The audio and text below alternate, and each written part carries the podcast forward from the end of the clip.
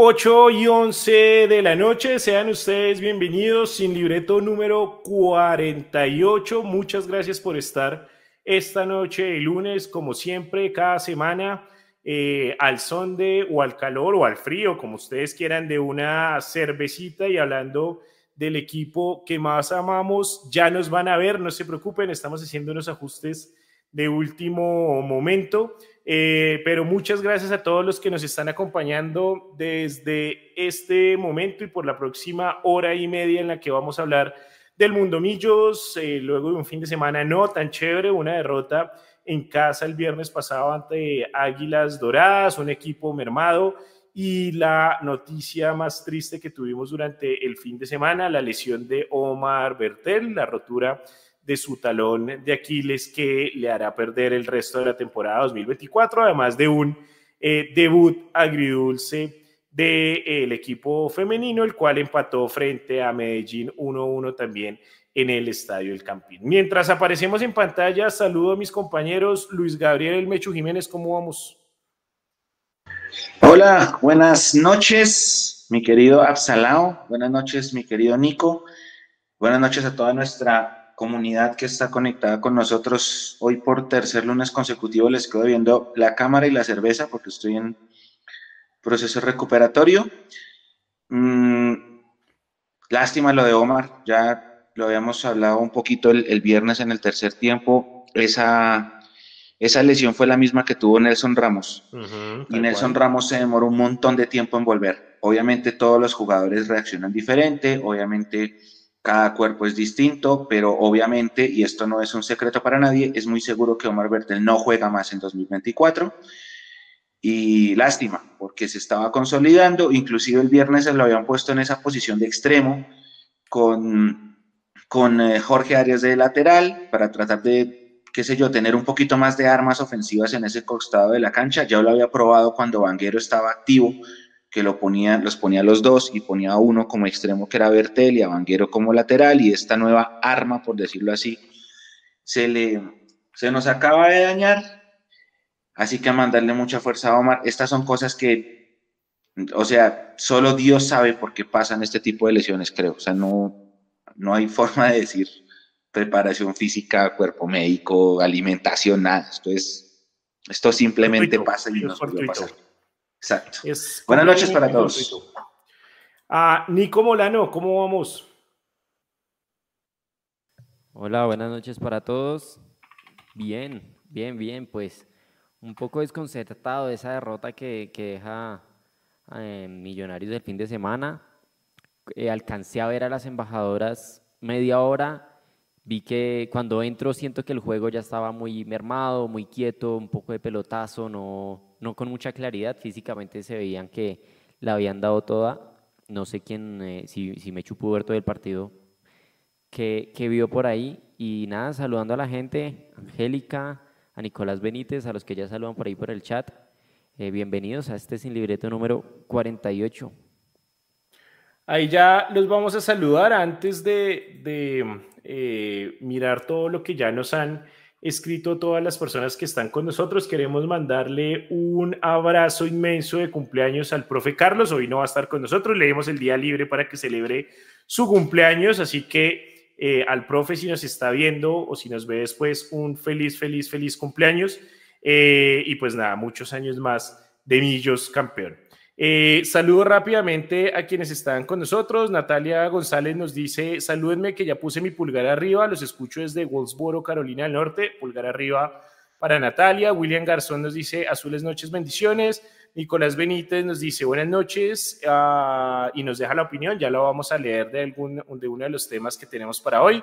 Wilder Casas, ¿cómo estamos amigos? Con mucho frío, pero esperando el encuentro con los Patriots. Roberto Niño nos dice, buenas noches a Juan Carlos Martínez, saludos de Orlando, Florida, siempre siguiendo a Millos en todo lado. Angélica CM, buenas noches a todos. Angélica, un saludo para ti que siempre estás con nosotros. Cristian Gamboa, saludos al Mechu, pronta recuperación y animado a estar con el gran mundo Millos. Mechu, ahí saludo de Cristian que le manda pronta recuperación. Sí, gracias. Ayer hablé con él por la noche y muchas gracias a Cristian. Un abrazo enorme para Cristiano. Roberto Niño dice, perdón que me hizo hincha de millos, les cuento, ah, bueno, ya sin adelantarnos. Y Edwin Giovanni Barbosa también nos dice saludos muchachos, mientras tanto en Facebook ah, voy viendo a John Jairo Figueroa, Dawson Sierra, Diego Sánchez, Julián Rico, Pedro Andrés Sánchez, eh, también nos saluda, así que bueno, gracias a todos los que se están conectando con nosotros y pues eh, bienvenidos también los que se irán conectando. Bueno, vamos a entrar en materia. Hoy tenemos tres temas eh, bien densos un poco, algunos eh, un poco polémicos, otros no tanto. Y vamos a empezar con algo que pues eh, a raíz de lo que fue la derrota del pasado viernes ante Águilas Doradas, prendió las alarmas, con esto también sumado a lo que pasó a Omar Bertel, y es las lesiones en Millonarios. Hoy Millonarios es un hospital completo. Eh, ¿Quién puede, hoy obviamente eh, la, opinión más eh, común para muchos es que Millonarios tiene una nómina corta y pues claro, con 10 lesionados seguramente la nómina se hace mucho más corta. Ah, pero queremos empezar a preguntarles y le traslado primero la pregunta al Mechu. ¿Estas lesiones de Millonarios son casualidad, causalidad a raíz de una temporada 2023 llena de partidos en la que el 2024 no va a bajar esa intensidad o es algo del trabajo físico que se ha cambiado en Millonarios? Usted que me ha hecho que siempre está cerca del cuéntenos cómo ve precisamente este tema que es preocupante la cantidad de lesiones que tiene Millonarios. Bueno, pues primero también tengo que mandar el saludo a, a Carlitos de cumpleaños. Obviamente es la razón por la cual no está con nosotros, debe estar en este momento cenando y o tomando algo, celebrando su, su cumpleaños. Ya para contestar a la pregunta, digamos, esta de, de Bertel no hay nada que hacer. Usted mismo lo dijo, esto es algo muy mm, fortuito. Esto es... Ahí sí no se puede decir nada. Ya de lo otro, yo creo, creo, esta es una opinión muy personal mía, creo que al profe sí le ha faltado rotar el equipo. Mm, Usted ha visto una entrevista, o Nico, ¿han visto una entrevista que le hacen al PIB? Que el, PIB era una, es que el PIB es buenísimo para declarar, ¿yo? Cuando dice, sí, con boletas y en las elecciones, ni que me voy a poner a comprar boletas. el PIB es muy chido para hablar en ese acento costeño sabrosón. Entonces al PIB le preguntan, al pibe le preguntan eh, que qué opina en ese momento, es una entrevista antigua, en ese momento del sistema de rotación que acá en Colombia Creo el primero que lo empezó a trabajar mucho fue Juan Carlos Osorio. Entonces le empiezan a preguntar de eso y el pibe dice, rotación, rotación. No, hombre, ¿qué voy a rotar yo? en su época ellos jugaban cada tres días y que, que, y que donde Andel dijera que, que, que, había rotación, mejor dicho, se armaba la hijo de madre y, y que no, que en ese junior, en ese gran junior de los noventas, que fue campeón dos veces, él decía que en ese Gran Junior eh, ellos no rotaban y en esa época, pues sí, el segundo semestre del año se jugaba cada tres días, el segundo semestre del año, el primero no. Pero pues obviamente han pasado 20 años desde ese Gran Junior que quedó campeón de Colombia dos veces, que tenía muy buenos jugadores y ahora el fútbol es mucho más físico. En ese Gran Junior, al que jugaba como 8, que era Pachequito, no lo obligaban a marcar como obligan a marcar un extremo ahorita, ¿sí? el, tema se ha vuelto tan físico que usted ve a Daniel Ruiz corriendo a marcar al, lateral derecho del rival de turno cuando está por la izquierda, porque es, una, es un trabajo táctico por fases que ahora, como dice el profe Gamero, es el fútbol moderno. Entonces, ya, ya entrados en ese gasto, pues es que el equipo tuvo muchos partidos en 2023, muchos, así también cada tres días, eh, después tuvo una merecida jornada de vacaciones porque jugó muchos partidos el año pasado y luego llega con pocos días de pretemporada, porque hay pocos días de pretemporada por lo apretado de nuestro calendario, y arranca a jugar Superliga, Liga, Superliga, Liga, Liga, Liga, Liga, Liga, Liga, cada tres días. El, creo yo, esto es una opinión personal, en este fútbol físico era mejor rotar la nómina.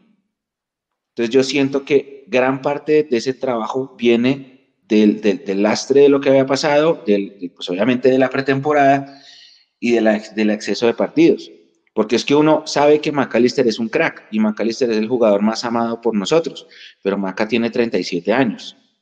Entonces, yo no sé qué tan buena idea sea poner a un jugador de 37 años a jugar 90 minutos todos los cada tres días.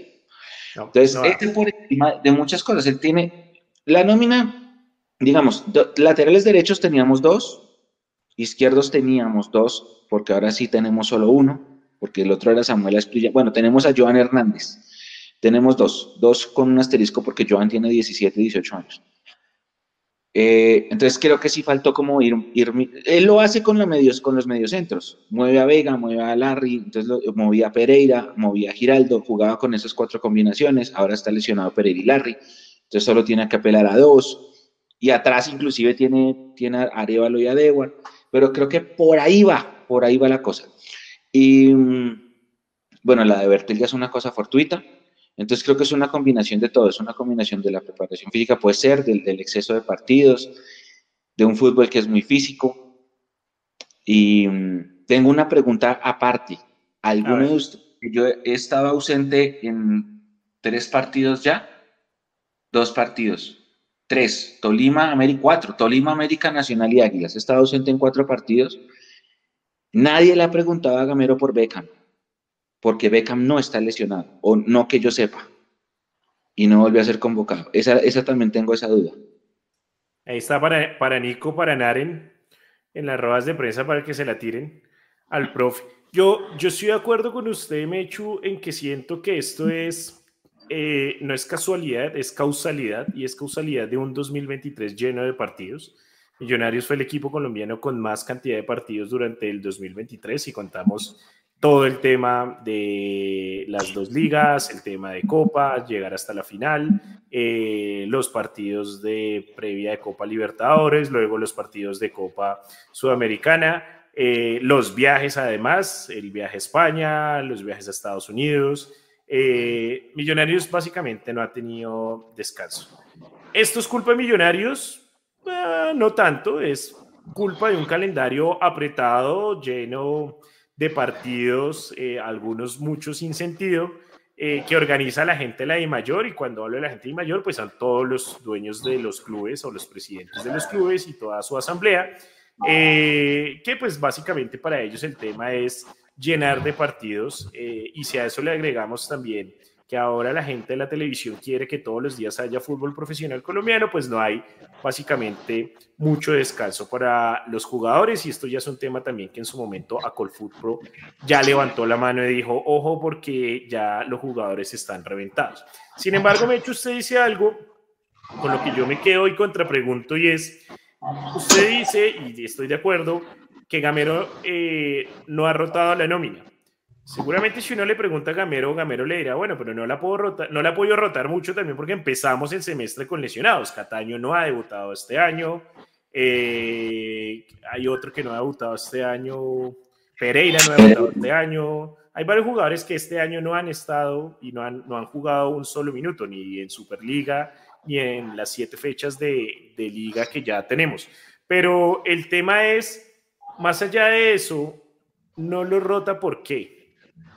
Porque no los tiene o porque no confía en los suplentes.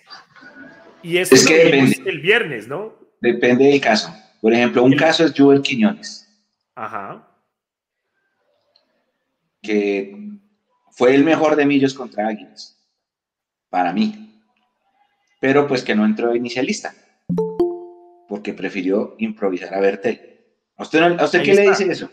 Ahí está. O sea, es, el caso Juber es, es, un caso similar al que, y, ahí le damos la bienvenida a Andresito, que ya se acaba de unir a nosotros. El caso eh, Juber Quiñones es un poco similar a lo que pasaba y que hablamos en muchos, en muchos programas de eh, Juanito Moreno.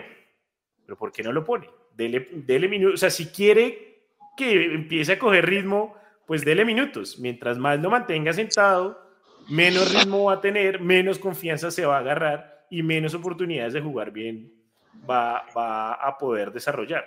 Eh, Andresito, ¿cómo vamos? Bienvenido a este Sin Libreto.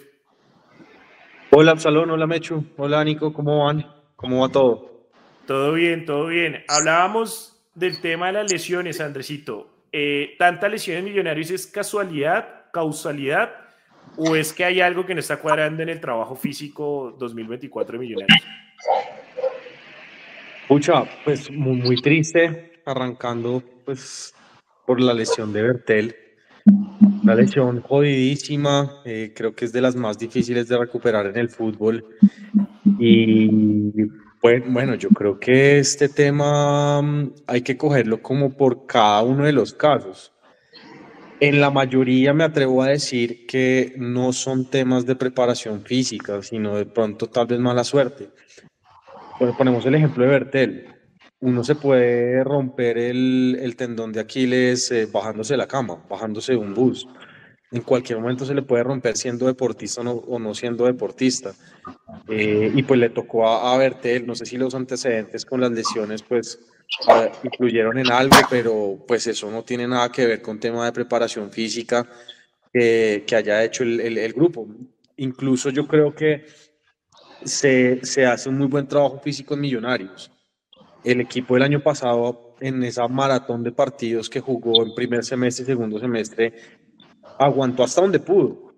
Y, y, no fue, digamos, un tema físico que, que afectara desde inicio de temporada y tampoco había pasado en 2022, en 2021.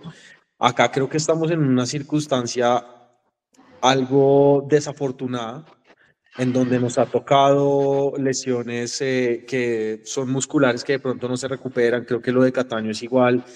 Y, y no lo veo por el lado de, de la preparación física que se tenga creo que es más como situaciones muy, muy puntuales que, que, han sucedido y, y, que pues, nos tienen como con 10 jugadores en, en el, departamento, médico. Claro, y que es un número gigante para un plantel profesional y más pues unos casos.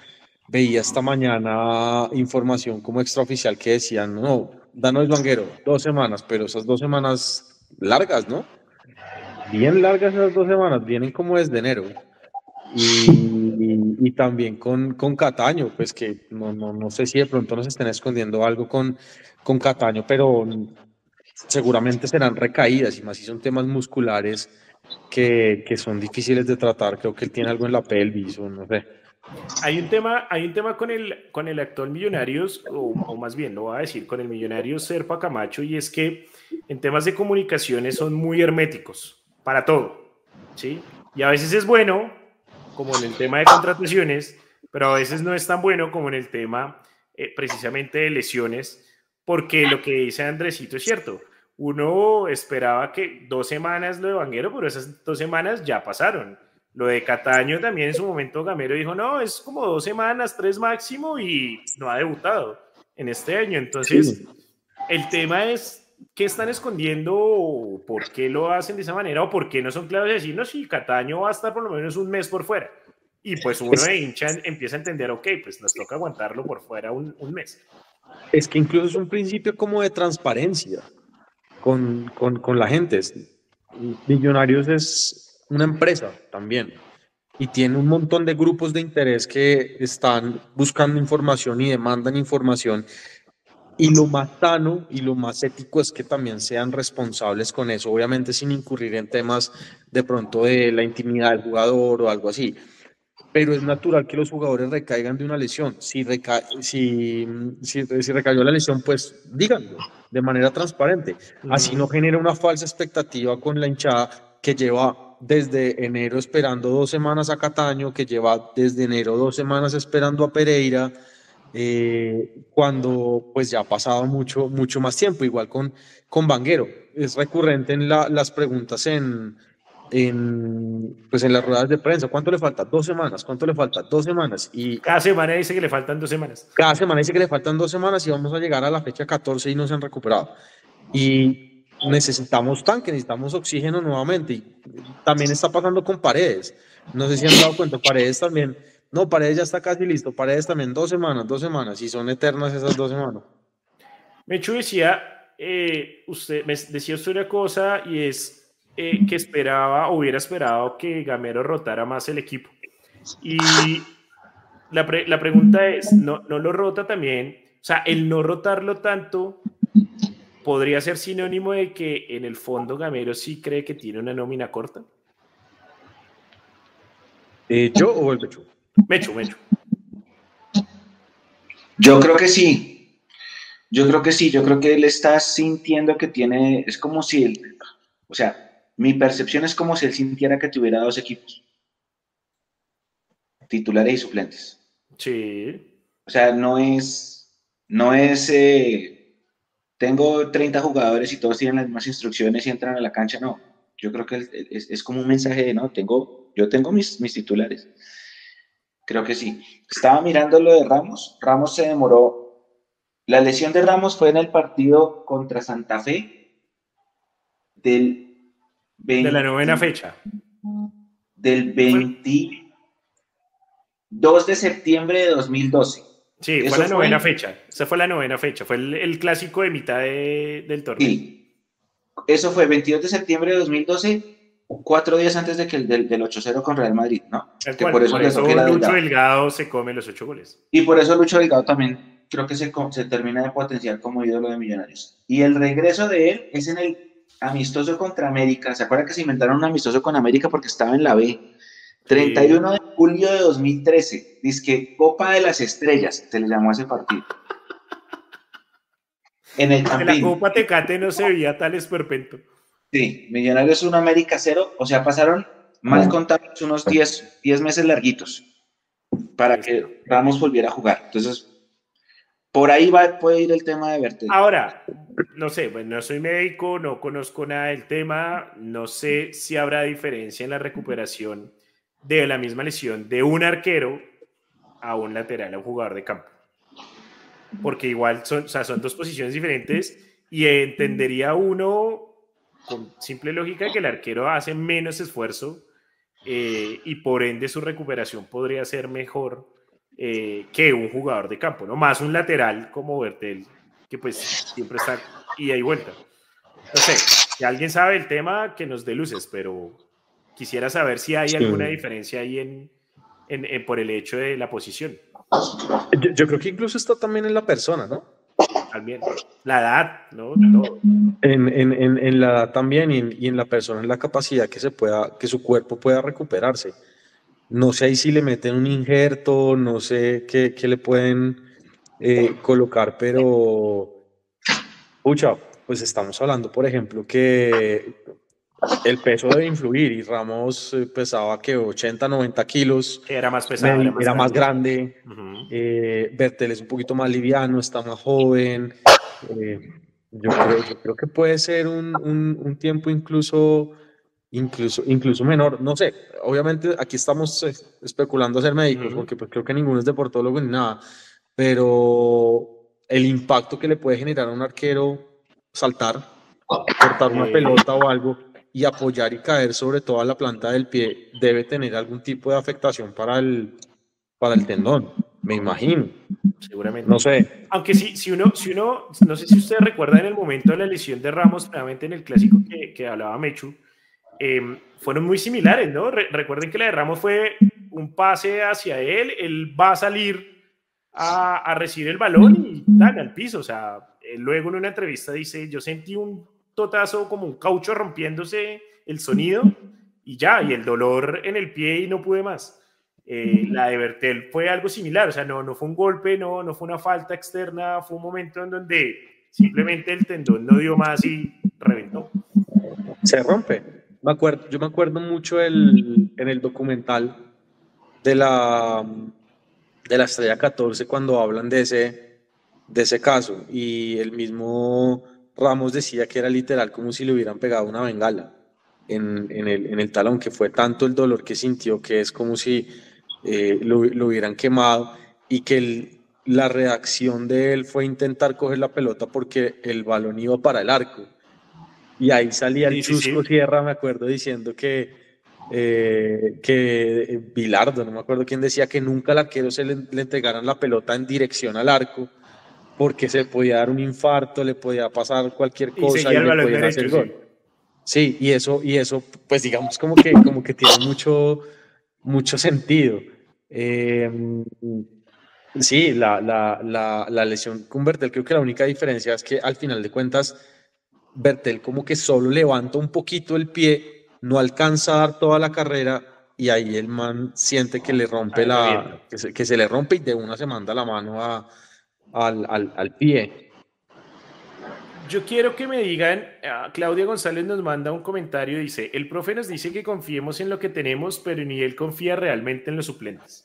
¿Qué opinan de eso? Yo pienso que veo mucho en el profe, me parece un gran técnico, pero siento que él con los suplentes, eh, no, no, como decía Mecho, como que para allá adentro sí hay establecido que hay un equipo suplente y hay un equipo titular. ¿Ustedes cómo la ven? Sí, yo creo que sí, yo creo que sí. El em, Gamero es muy cuidadoso con las palabras y más cuando son en ruedas de prensa o en temas que tengan mucha difusión. Y, y él ha dicho muchas cosas que también a veces como que en la cancha se contradice. Eh, no, recuerdo en cuál partido que había como muchas ausencias y teníamos extremos naturales y metió a Sander Navarro por ejemplo, para ocupar la, la, la, posición. O muchas veces, arrancando con dos delanteros, eh, cambia el esquema para no poner a Carvajal o a, o Brochero. Entonces sí creo que puede haber ahí un, una, una, idea que él se siente mucho más cómodo con, con, un equipo y con algunas posiciones específicas. Porque si se dan cuenta, por ejemplo, yo creo que en los volantes de marca no pasa mucho. Ahí él sí tiene como la total libertad cuando están los cuatro. En un partido pone a Giraldo y a Vega, en el otro pone a Larry y a Pereira. Es como la única, es la única posición que tiene cuatro titulares. O sea, confía en los cuatro. Sí, confía en los cuatro y yo pensaba que eso iba a pasar con el lateral izquierdo.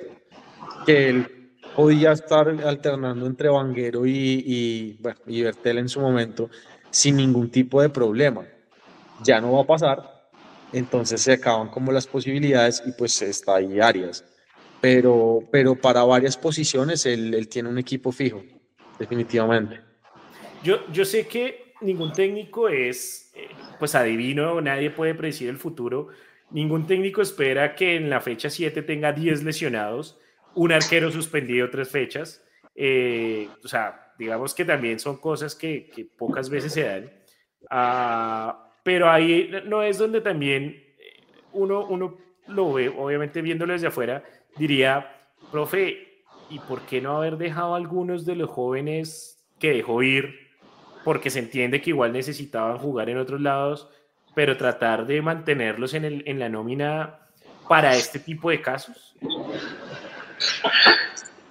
Oiga, mire que me dejó pensando en algo usted. El, cuando yo vi la lista de convocados, ahora que lo están tocando, yo vi a Giordana, a Carvajal y a, Brochero. Entonces lo primero que yo pensé es, bien, va a probar a Carvajal y a Giordana para seguir jugando con dos delanteros y Brochero al banco. Y no. Y me sorprendió porque Carvajal no estuvo, o sea, Carvajal fue uno de los dos que se fue a la tribuna. No sé si fue que se lesionó o algún tema, pero sí, ahí se, se manifiesta un poco lo que estaban hablando ustedes hace solo unos minutos. ¿Y ahí qué piensa el jugador? El jugador, por más joven que sea, o sea, seguramente Carvajal sabe que no va a ser titular. O sea, Carvajal dirá las pocas veces que pueda jugar, pues trataré de dar lo mejor. No puedo estar por encima de Leo Castro, no puedo estar encima de Santiago Giordana. Pero si me lleva a un partido en donde el titular no está, pues venga, déme al menos unos minutos. ¿sí? Pero si va al banco, si va a la tribuna, perdón, pues el jugador termina algo similar a lo que pasó con Juven en la ida de la Superliga. ¿sí? Lo que, lo que pasó en ese momento para Juven no debió ser para nada chévere y eso, o sea, es como en una empresa. Usted tiene su jefe y si su jefe no le da la suficiente confianza, pues usted se desmotiva. Usted ya empieza a sentir que no está en el lugar que debería estar. Y pues el jugador de fútbol es igual, ¿no? Sí, Sí, yo, yo lo digo particularmente el, el, tema de la banda izquierda en ataque, porque bueno, está Beckham, no sabemos qué pasó con Beckham. Es, ahora estaba poniendo a Bertel por encima de Juber. Después mágicamente entra Juber, pues por cosas del destino del azar y fortuitas. Juber entra y es el mejor de Millonarios. Los tres tiros claros, que Millonarios tuvo cuatro jugadas claras, la de Ginás y tres de Juber. Fue el tipo que más inquietó. Desafortunadamente, pues el arquero de Águilas también está en una noche mágica y le sacó las tres, bueno, dos y el palo otra.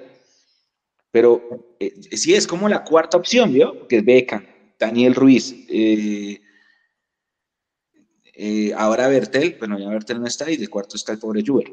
Pero bueno. Sí, realmente yo esperaba, pues más allá obviamente de la victoria, que Juber pudiera conseguir el gol también porque es un tema de confianza para él. Uy, hermano, porque pocas veces va a tener la oportunidad. Yo estaba acá viendo el partido en la casa y yo hacia mis adentros decía, si hay que darle trofeo a alguien, que se lo demos a Juber. Sí, sí, sí, la verdad jugó bien. fuerza y este tipo Contreras tapando todo. Y bueno, perdimos. Cuando perdemos no hay trofeo. Cuando empatamos tampoco. Por eso Pero mire que usted con lo que acaba de decir me da pie para, para el segundo tema de la noche y es precisamente el tema lateral izquierdo con la lesión de Omar Bertel eh, y un mercado casi cerrado de millonarios o cerrado para muchos, eh, luego de la llegada de Emerson Rodríguez, pues nadie cuenta con que a la fecha 7 uno de sus laterales izquierdos se le va a lesionar. ¿Qué debe hacer Millonarios? ¿Quedarse con lo que hay, teniendo en cuenta que Vanguero también está lesionado? ¿O debe ir a buscar algo en el mercado o potenciar por lo menos a un juvenil? ¿Qué creen ustedes que va a hacer Millonarios en el caso de ahora la lesión de, de Omar Bertel, Andresito? Si aparece una buena opción en el mercado, fichan. Pero un jugador bueno, barato, colombiano. Más que bueno y barato normalmente no van de la mano. Sí, sí. Y libre menos. Libre y colombiano. Pero, pero yo, yo creo que sí hay que traerlo, porque es una posición que se necesitaba reforzar y que por la lesión que hay no podemos dejarla al, azar a que Vanguero se lesione y poder em, meter a, Arias. Hablemos hipotéticamente del partido del sábado. Eh, Juan Pablo Vargas salió lesionado. Digamos que no está el sábado. Ya no vamos a tener a Arias para ponerlo de lateral izquierdo. Entonces, ¿qué va a tocar? Acudir al, al, juvenil, o sea, Johan Hernández, me imagino que la última vez que los, lo vi como en la, en, en, la juvenil, en, en la sub-20 o en la, la, que juegue, no me acuerdo cuál es, jugó más de central. Entonces, me, me, parece que es dejar mucho al azar una posición en la que él ya venía pidiendo un refuerzo hace mucho tiempo y que cuando por fin se lo dan, sufre una lesión y queda otra vez el equipo desbalanceado. Yo creo que también ellos inteligentemente lo que hacen es bajar un poquito la expectativa para que el mercado no empiece a inflar laterales, porque es que estoy seguro que ahorita cuando se lesionó Bertel empezaron a llegar las escasas hojas de vida de laterales izquierdos y seguramente hasta Luis Zapata envió, ver Roberto hasta Luis Zapata envió hoja de vida para volver a, jugar por la banda.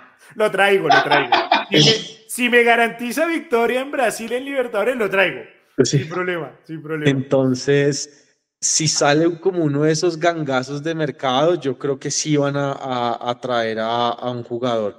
Si no, lo que yo haría, pues aquí como jugando al técnico, potenciar un central, o sea, mirar a apuntarle a... Claudia, ¿cómo, la ven? Ahí es donde uno dice, debieron fichar a Giraldo con Vanguero cuando se presentó la oportunidad. No, pero ya... uno va a hablar, ¿no? Con el diario el lunes todos somos Gardel. Ya sí, muy se lo iba a imaginar? Ya Silar, muy fino. Incluso creo, que, creo que Giraldo está lesionado también en el Pereira. Desde Angélica, el sábado busqué en Transfer Market laterales izquierdos colombianos libres. De todos los que salieron, solo conozco dos y la verdad para mí son tiros al aire. Lo más que ya el momento también es difícil, ¿no? Yo, no sé si vieron, yo no sé si vieron, oportuno, oportuno. El, salió casualmente una entrevista a Leticiano Mosquera en AS. ¡Ay! ¿En dónde? En AS. No, diciendo, salió, salió diciendo que pero Leticiano no estaba ya retirado ya en el que él no se había que él no se había retirado del fútbol que él todavía quería como retomar su carrera y que le gustaría jugar en Millos Y el timing daba justo después de que se lesiona, eh, se lesiona Bertel. gracias, gracias a Luis Mosquera por todo y muchas gracias, pues, Leticia. Deseamos muchas, muchos éxitos, pero no, no, no, no, no, creo tampoco que Gamero esté pensando en, en, en Luis Mosquera. Mechu, ¿qué va a hacer Millos? Yo, bueno, lo que pasa es que es la posición más difícil de todas, de mm. todas. Porque hay que buscar bueno, bonito, barato, libre, y lateral izquierdo y colombiano. La posición más, más dura para conseguir en el mercado es la de lateral izquierdo. Obviamente, sí, si esto, fuera, si esto fuera FIFA y uno pudiera armar su equipo de fantasía, hay que salir ya por un lateral izquierdo, ya. Porque queda, es que el otro, el otro lateral que era Samuel Asprilla, por eso, por eso usted veía a John Hernández como central, porque el lateral era Samuel. Ellos se rotaban. a veces era lateral Joan, a veces era lateral Samuel. Samuel se lesionó de ligamento empezando el año. Entonces tampoco está Samuel. Solo está Joan. Entonces uno dice, bueno, listo, Arias puede hacer el trabajo mientras. Y se llega a lesionar Juan Pablo Vargas o se va para selección y Sí, sí, sí, lo, mismo que decía Andresito, ahí queda cojo. Entonces, Sí, hay que salirlo a buscar. Yo, yo saldría a buscar, sé que no es fácil, sé que no es nada fácil, sé que la, la, la cantidad de nombres posibles escasea, pero bueno, sí, si, si esto fuera un juego de fantasía. Pero hay, que buscar, o sea, creo que estamos de acuerdo en que al menos hay que hacer el intento. Mm, no sé si lo están haciendo. Ahora, no sé si lo están haciendo y lo aceptan y, acepten que lo están haciendo. Venga, tengo una pregunta. Ah, perdón, ahí, creo que se haría lo que dice Andresito. Si Millonarios sale a decir, estamos buscando lateral izquierdo, hermano, Edison Domínguez pasa la hoja vida. Ahora, Edison Domínguez lo prefiero por encima de Luis Mosquera. ¿Qué iba a preguntar? No, tengo una pregunta porque es que no lo tengo muy claro. Es que en la documentación no sé si está, voy a buscar. Ustedes saben, en este momento ya no se puede inscribir, pero se abre un plazo, un periodo en otro mes o ya, ¿cierto? ¿Cuáles son las fechas de inscripción de jugadores en Di Mayor? Creo que hay una semana de libres, ¿no? Eso siempre, siempre, no la, no la tengo clara, pero sé que en marzo normalmente hay una semana de inscripción de jugadores libres. Es que antes en el reglamento estaban estipuladas las fechas. Cuando uno buscaba, pues estoy abriendo el reglamento de este año salía inscripción de jugadores de tal a tal y eh, periodo libres de tal a tal. Pero ahora lo cambiaron y ponen como las fechas estipuladas están en la circular 017 entregada a los clubes y uno no sabe esa circular dónde está, porque no está. Toca, averiguar. Entonces, voy a, voy, a, regresar reglamento de este año. Oiga, ayer cumplieron años los Patriots, los Boyacá Patriots, nuestro próximo rival. Eh, mire, mire, aquí Angélica ya nos saca de la duda. Gracias, Angélica, que siempre estás ahí pendiente. Jugadores con contrato hasta el primero de marzo, jugadores libres del primero al 5 de abril. O sea, hay ah, un mes, seis, cinco, cinco, casi mes y medio para encontrar un lateral izquierdo libre, colombiano, barato. Ah, hay, hay muchos chulos por, por llenar. Eh, nos pregunta Virra que si Harold Martínez no nos podría servir. The Rock que él se, que dice que yo sepa sin relación familiar con el profesor Carlos. No, no, no. No, no. Harold Martínez tiene que ver nada con el profe, aunque bueno, habrá que preguntarle al, al profe. Sí, sí. Claudia González nos pregunta: ¿Delvin entonces juegan Millonarios como extranjero? Sí, juega como extranjero. Los tres extranjeros de Millonarios son Delvin Alfonso, Santiago Giordana y Juan Pablo Vargas. Eh, Ah, sigo leyendo aquí. a Jaime Montealegre nos saluda. Buenas noches a todos, especialmente al Mechu, que se recupere muy pronto. Mechu ahí, saludo para Jaime. Que también... Gracias, gracias. Muchas, muchas, muchas gracias a todos por sus mensajes. Espero, espero, voy a probarme a mí mismo esta semana para, espero. para ver si lo logro el, sábado en Tunja. No es fijo, pero lo estoy intentando. Estoy, haciendo el trabajo, ¿cómo se dice? ¿Cómo, es que, ¿Cómo dicen los jugadores? Me estoy poniendo a punto, el profe me ha dado las indicaciones y Dios permita poder volver a estar, acá está, sí, gracias a, gracias a Angélica, porque dice, las inscripciones se realizarán los periodos sí, sí, en la circular 018.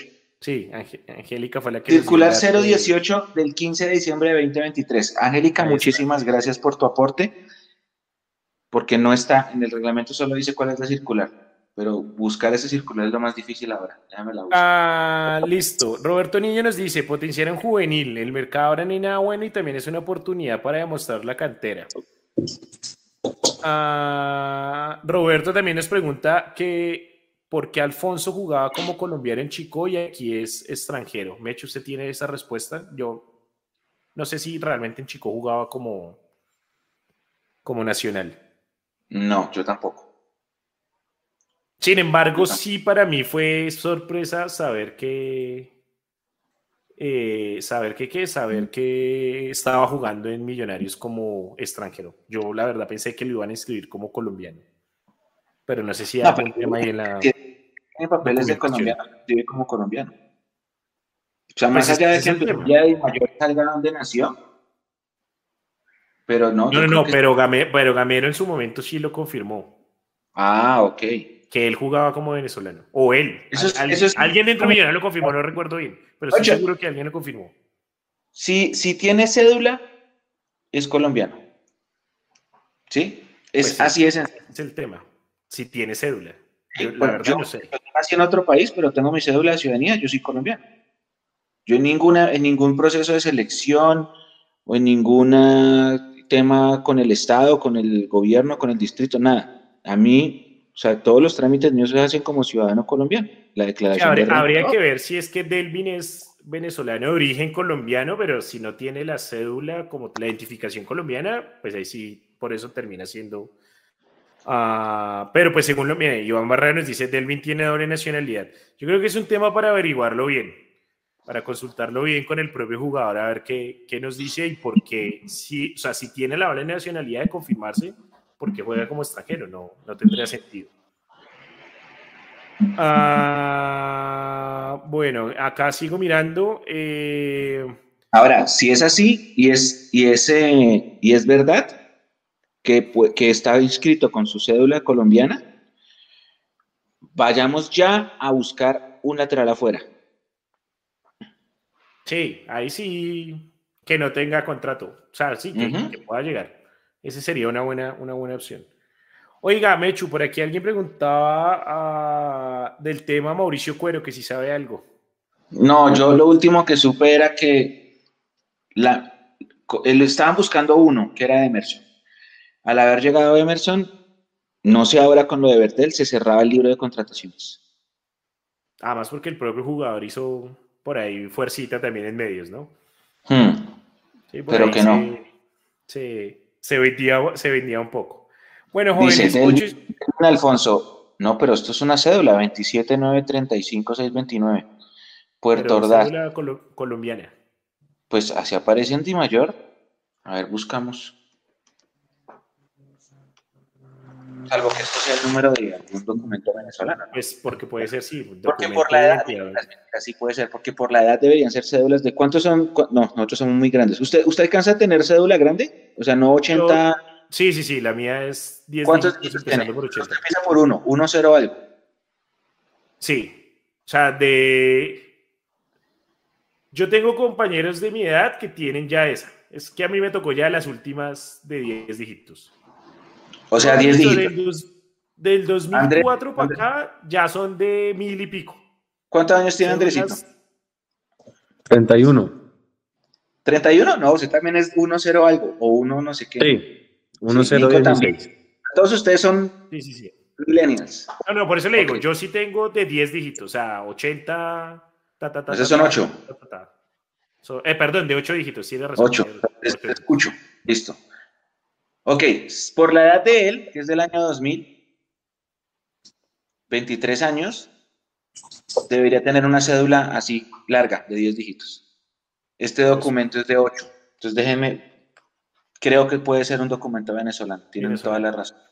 Dice Diego Romero, creo que solo pueden decir que es colombiano solo si nacido en Colombia. No, Galván Rey cuando se nacionalizó jugaba como colombiano y ya no ocupaba plaza extranjero. No es, o sea, desde que tenga la cédula colombiana, la nacionalidad, el papel que compruebe que se nacionalizó, pues, ya ocupa eh, plaza colombiana y no hay necesidad. ¿Sabe qué me hizo acordar usted? De cómo en esa época que Galván hacía goles y hacía goles y hacía goles y hacía goles y no lo quisieron llevar a la selección porque era extranjero, ¿se acuerdan? Así se hubiera nacionalizado. El, mismo caso de Germán Ezequiel Cano. Ah, lo mismo que Cano. que Cano creo que le faltaron como dos meses para poder nacionalizarse en temas de la cantidad de tiempo que debía vivir en el país. Ah, sí, pues es curioso, ¿no? En un, eh, históricamente la selección Colombia tuvo muchos nacionalizados, sobre todo en los 70s, 60 50 pero pues después de los, no, de los 80s y 90s, como que el tema de traer un nacionalizado, de un, sí, de poner un jugador nacido en otro país, por más de que fuera muy bueno como el caso de Galván y Cano, eh, no, no. no Algo como que en el, orgullo patrio no daba. sí, el cuentico ese de los puros criollos mató generacionalmente a la planta deportiva de esa época. Y Galván acá y haga goles y pidiendo pista y bueno.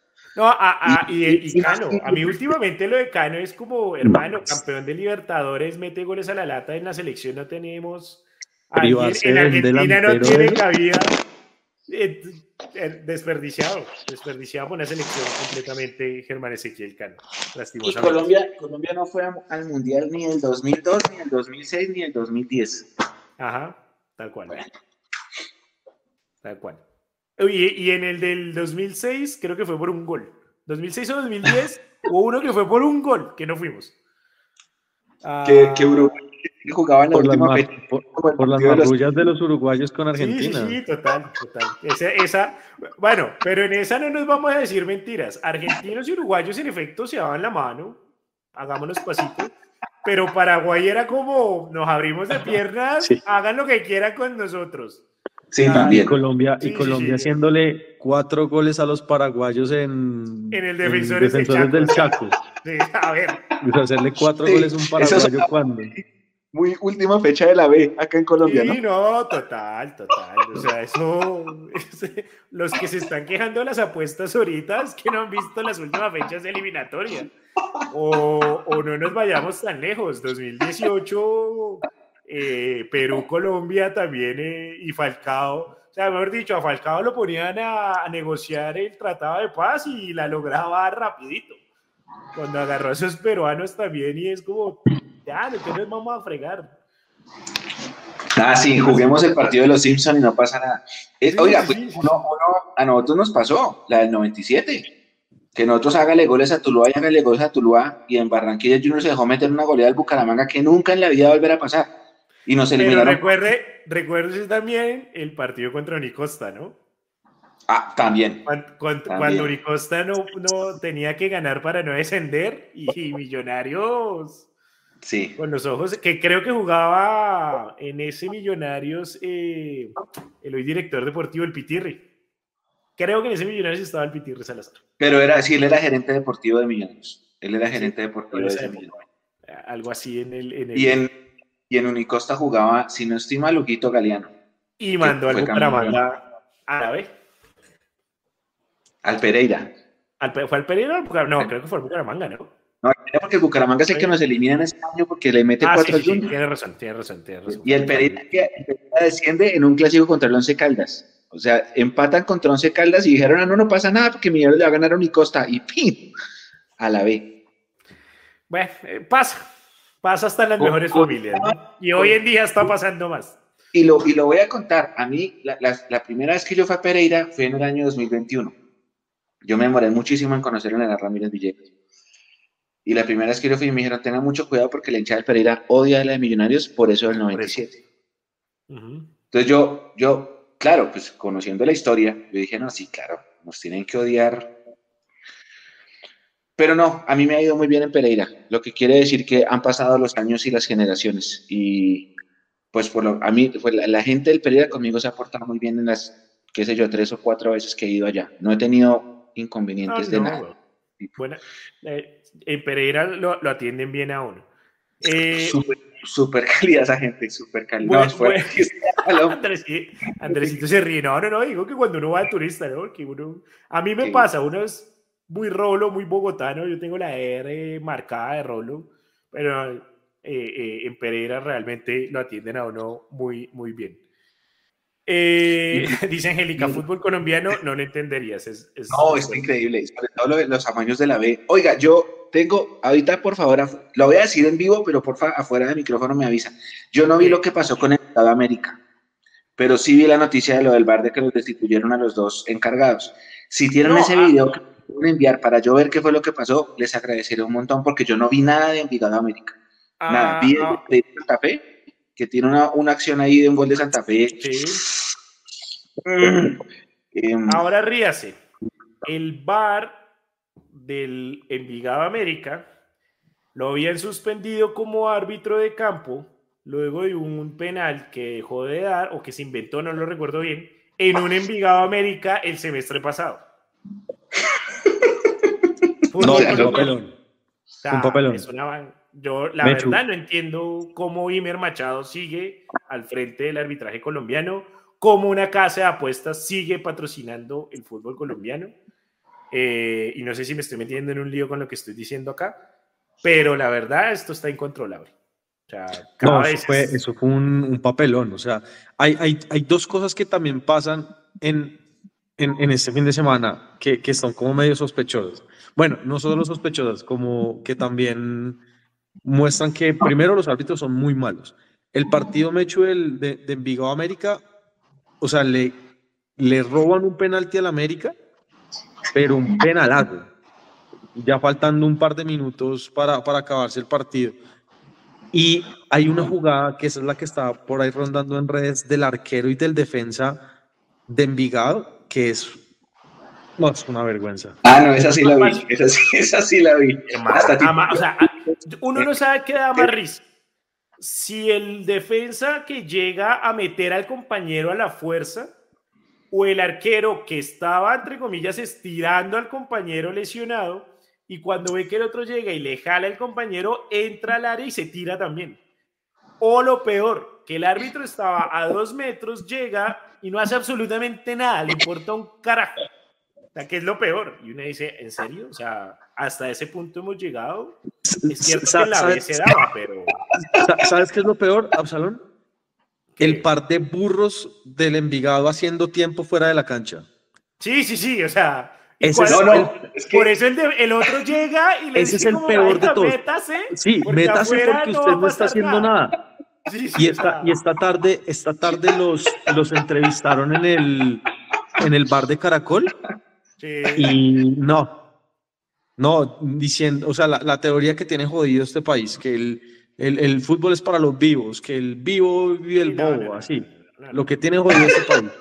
Sea, más allá de lo gracioso que pueda ser, eh, porque realmente es gracioso viéndolo desde cierta manera, eh, el fútbol colombiano está en decadencia. Si uno, si uno ve lo que está sucediendo con el arbitraje, con el tema ahora de la televisión todos los días, con el tema de las canchas, con el tema de los pocos jugadores que están sacando, con el tema de tanto equipo chico que no le interesa pelear un campeonato, sino simplemente mantenerse en la A y tener unos beneficios. El fútbol colombiano realmente está en una decadencia que creo no se veía desde hace, o creo que nunca la había tenido realmente. No, y saben también, saben también cuál, no sé si lo vieron, el de Pereira Santa Fe. ¿Cuál? El gol de Santa Fe anulado, ¿ese? No, no, no, el, el, el, penalti que, hace, que le hacen a Pereira. Es que le ah, ese penalti es, pero, ese sí, pero, pero pues ese man, sí. Es un penalti estúpido, es un penalti de apuesta. Además, el minuto, ¿no? Minuto 86. Es un penalti, es un penalti de apuesta deportiva. Porque es una jugada absolutamente irrelevante. O sea, iban a meter un centre, todos tenían marcas, el tipo ya estaba para que se le fuera el balón para la raya y el tipo el defensa yo no sé qué estaba haciendo y como que le mete una, un cabezazo, un, sí, para cogerlo, pero no, no se entiende el tipo que quiso hacer.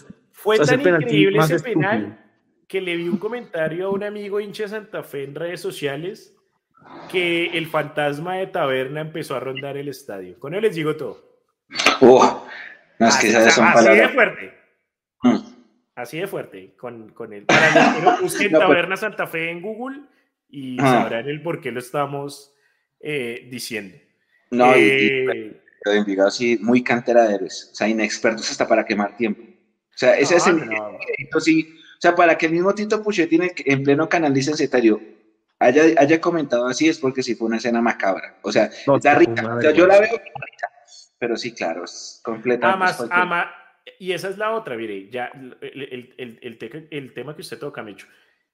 Ya, o sea, ya el canal licenciatario, que son los, los más ciegos, los que más tratan de ocultar todo y hacerlo pasar por debajo porque pues es su producto estrella, lo que vamos a hablar mal del producto estrella.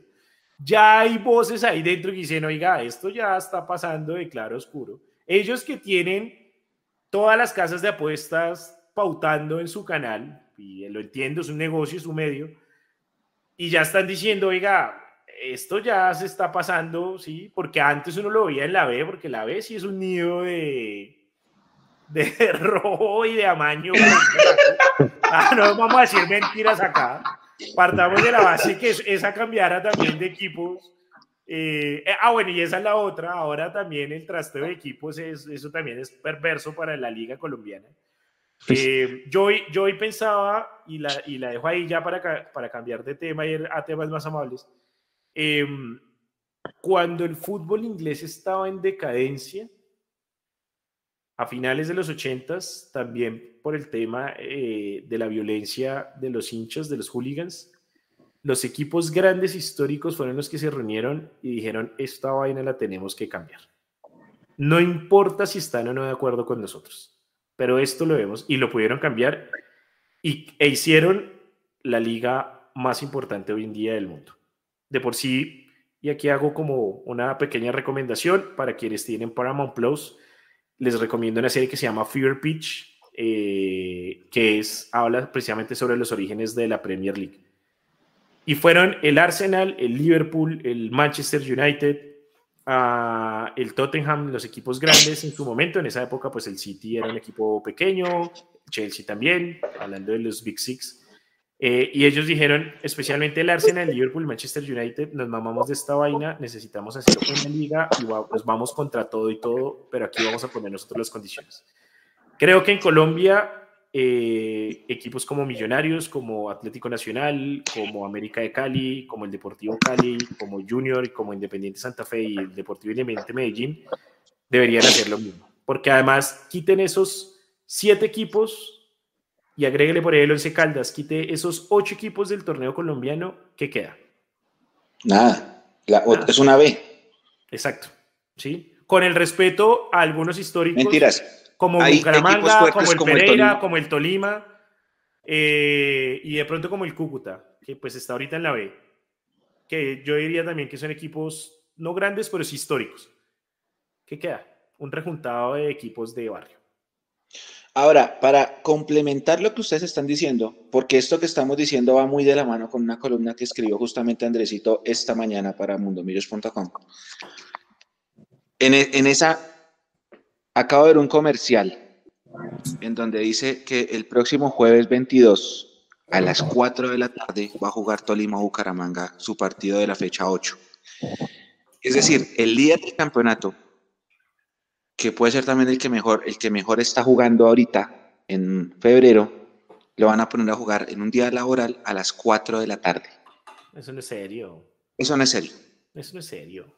Esto no es serio. Bueno, en, defensa, en defensa de la mayor y ahí metiéndome a ser abogado del diablo, pues me imagino que esa fecha ya está programada hace un montón de tiempo. Cuando Tolima ya, pues cuando no estaba como líder, de líder. Pero igual, o sea, más allá de que sea líder o no, un partido en una hora, en, sí, ah, a las 2 de, la tarde no tiene sentido. Esta, esta, Exacto esta tarde le vi un, un tuit a, Pino Calat que decía que se reprogramaron 38, partidos. No, es, serio. 38 partidos Por ejemplo, no es serio que lo, que lo que decía también Carlitos, el cumpleañero. O sea, no es serio que nos pongan a nosotros a jugar un viernes a las 6 de la tarde. No es serio. No, no para nada. ¿Sí? Y no es serio que nos pongan el doblete a las 3.30 si tanto quieren impulsar el fútbol femenino. Porque yo digo, listo, yo, yo, yo estoy incapacitado y por mi condición de incapacidad pude ver el partido a las 3 de la tarde, porque no tenía que trabajar. Pero eso soy yo, una minoría. La gente que trabaja pues mucha gente no pudo ver el partido. Y era el debut de, no solo de Millonarios, de la liga como tal, del torneo. Entonces, que, que, Carlitos decía, ¿por qué no pusieron el de las embajadoras a las 8 de la noche? Igual lo pasó Win normal, no lo pasó Win más, lo pasó Win normal. Hubo señal en el, En el, en el más estaba un partido de la B. la B. y la señal iba a ser abierta, ¿por qué no lo ponían a las 8 y media? Y que más gente, qué sé yo, que la gente que ve al masculino se quedara a verlas, que es más fácil quedarte a un partido de las 8 que llegar y pedir permiso para llegar a las 3 un viernes. ¿Sí? Habrá gente que no, habrá gente que definitivamente dice, no, yo me voy a hacer tercer tiempo al palacio, yo me voy para mi casa, lo que sea está bien. Pero era más probable, más gente en la tribuna con un doblete terminando a las 8 que con un doblete comenzando a las 3. Digo para el partido yo, yo sí le tengo la respuesta a eso, clara, sencilla y al grano. No importa lo que quiera el club. Aquí el espectáculo ya no importa. O sea, no importa la gente en el estadio importa la gente que prende el televisor. Y aquí la responsabilidad no es solo de Mayor, es de Win Sports. Porque en todo el mundo los horarios de televisión los impone el los horarios de televisión los impone el operador de televisión. Lo que pasa es que en otros lugares, ¿sí? Tratan de no ser tan infames, ¿sí? Pero es que aquí ya es un despelote completo porque además ha pasado en, España, en Alemania también. En Alemania hubo una protesta de hinchas porque la televisión estaba poniendo muchos partidos los viernes. Y eso que ellos eran uno solo. Y los hinchas dijeron, no, no nos gusta, los partidos son sábados y domingos, no jugamos más. nada de viernes, ni nada de lunes, ni nada de esa joda. La fecha es el fin de semana. En Inglaterra lo tradicional es que el partido sea los sábados. Ustedes se dan cuenta, normalmente la fecha en Inglaterra se juega más y dejan un partido Premier, por decirlo de alguna manera, llamativo, y un par de partidos más el domingo. O el partido de la fecha se juega el sábado al mediodía de América, en una fecha diferente, en un, horario diferente a al resto de la fecha, que tipo 9 de la mañana ya están jugando todos. Entonces, es un tema también de respeto al, al principal consumidor del producto, que no es el que prende el televisor, es el que va al estadio. ¿Sí? que es el que debería el equipo también, el cada club, el, el que más debería consentir. No es al que prende el televisor. Al fin y al cabo, yo prendo el televisor a ver a Millonarios y sí, Millonarios recibe un dinero por eso. Pero Millonarios debería estar también más pendiente y lo hace, no vamos a decir que no, todo el tema de mercadeo eh, no, no, lo comprueba, pero los clubes en general deben tener más en cuenta y el, y el espectáculo debe girar más en torno al que va al estadio.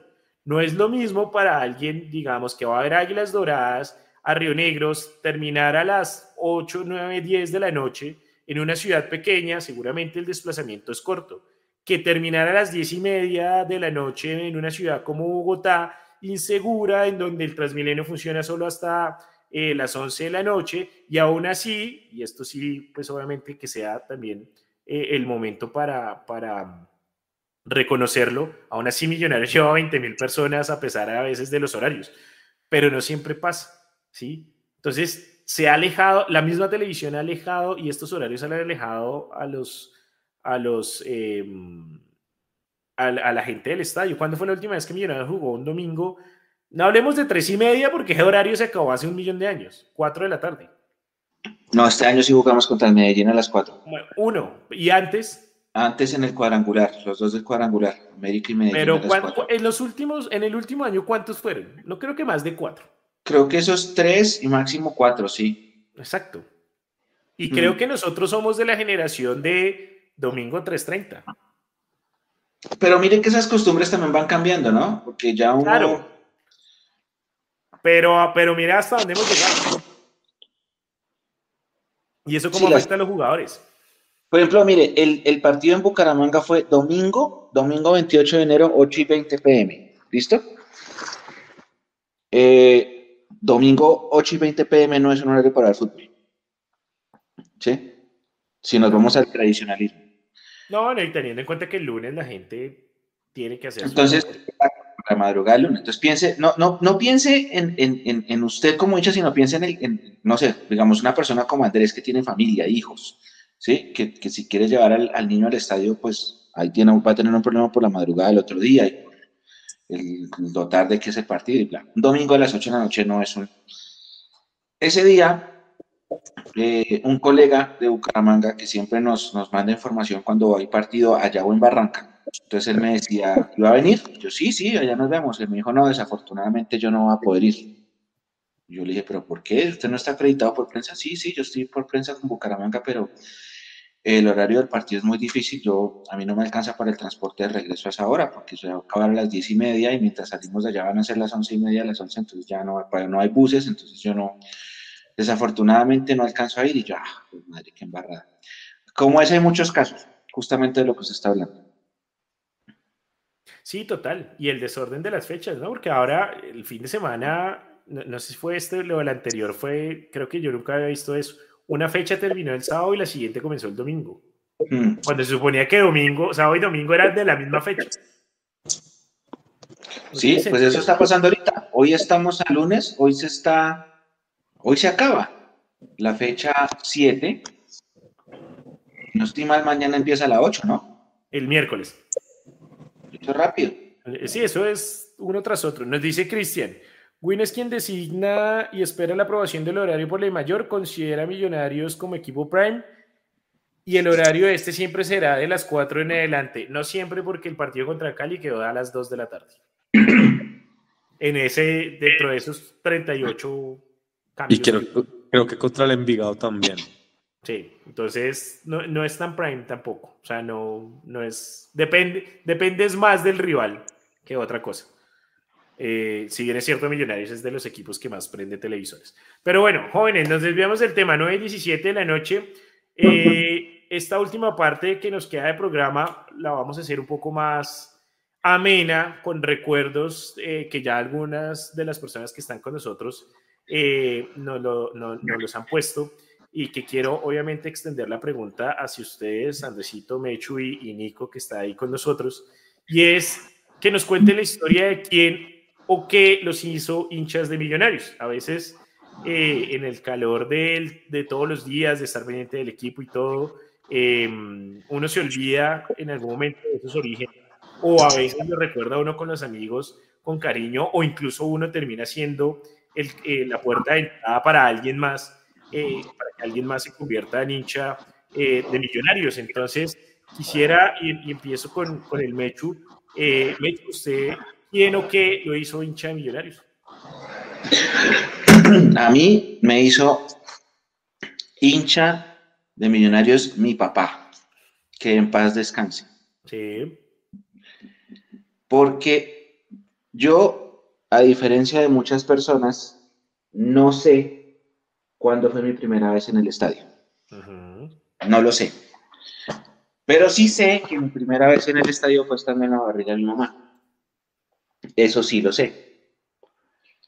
Em, tengo un montón de, recuerdos yendo al estadio con él, porque él, en esa época, él entraba al palco de Occidental y nos llevaba allá pues a mí me llevaba y después cuando mis hermanos fueron más grandes también en ciertos momentos fueron.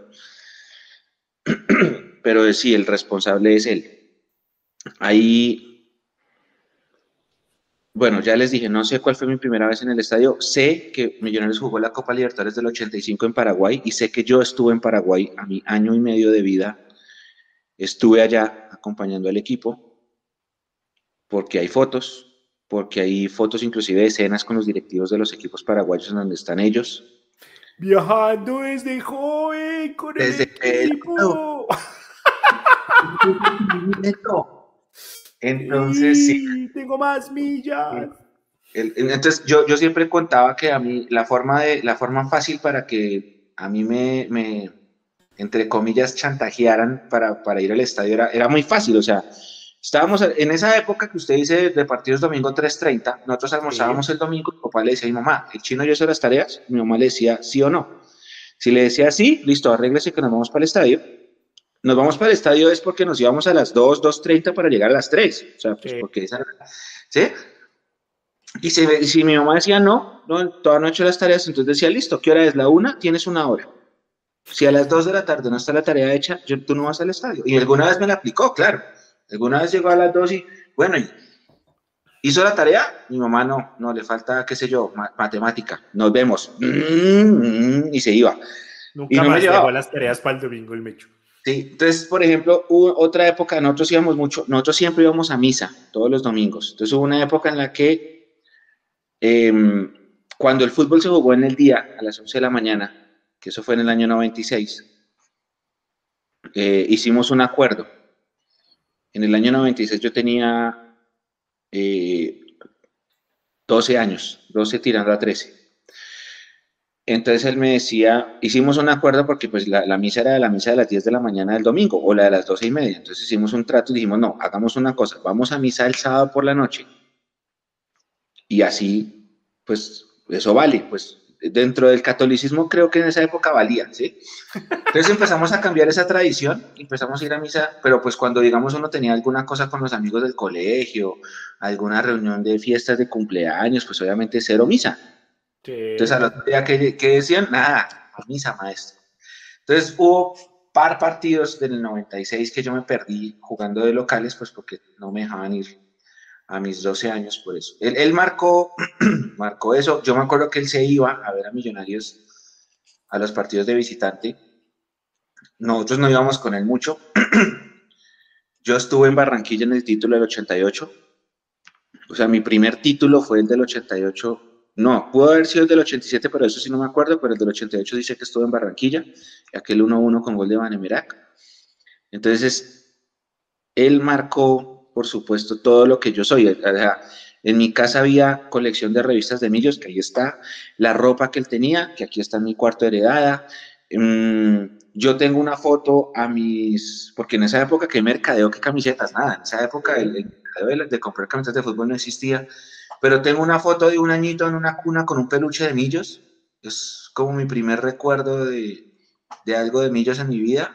Está en, en guardado en un álbum que está acá en mi apartamento.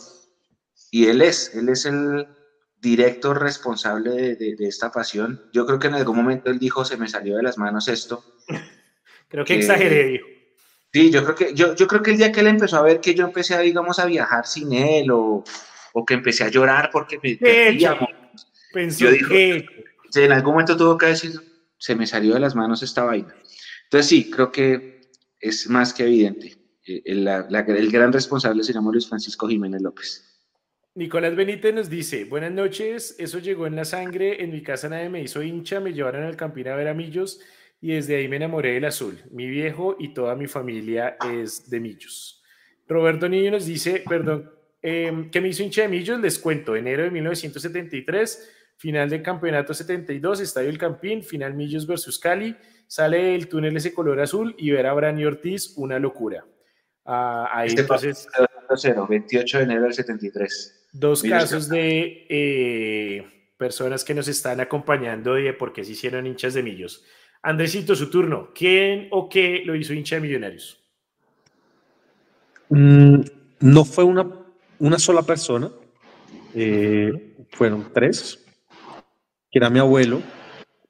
Mi abuelo era un rolo de la vieja escuela, era un, un rolo liberal hincha de millonarios y esas dos cosas eran sagradas para él. Su partido político y su equipo de fútbol. Sí.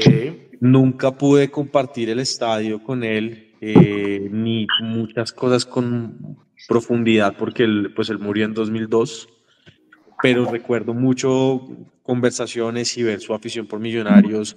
De él también como que aprendí el tema de, de radio, de escuchar los partidos por radio, de estar pendientes, de sintonizar, de escuchar programas de fútbol. Y él a su vez se lo transmitió a mi tío, que mi tío también es muy hincha de millonarios. Él incluso alcanzó a jugar fútbol profesional, no en millonarios, pero alcanzó a jugar fútbol profesional y, y, él también era muy hincha, era muy, muy hincha de, de, Millonarios. Y también después, pues, mi papá reforzó, mi papá era más eh, adicto al básquetbol, de hecho todavía lo es, y, pero también es hincha de Millonarios. Entonces, yo creo que en algún programa les, les comentaba que yo fui relativamente tarde al estadio, porque yo fui casi como a los 13, 14 años a, al estadio por primera vez en, en el partido contra el Envigado que se lesiona Burgues y que debuta Cuadrado y que Gabriel Fernández hace un gol de chilena como desde fuera del área. Ahí pues se terminó como de, de, reforzar todo. Mi familia es o hincha de Millonarios o hincha del Cali y pues no iba a ser caleño yo, entonces eh, menos mal fui hincha de Millonarios, aunque el Cali no me molesta, de esos equipos como que no, no me incomodan como otros que sí. El Cali no, el Cali es un equipo que me, me parece aceptable.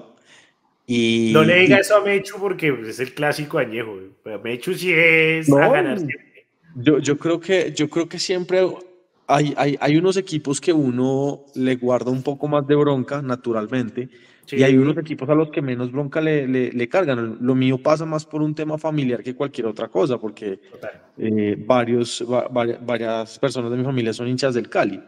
Entonces, era navegar o las aguas verdes o, o las aguas azules.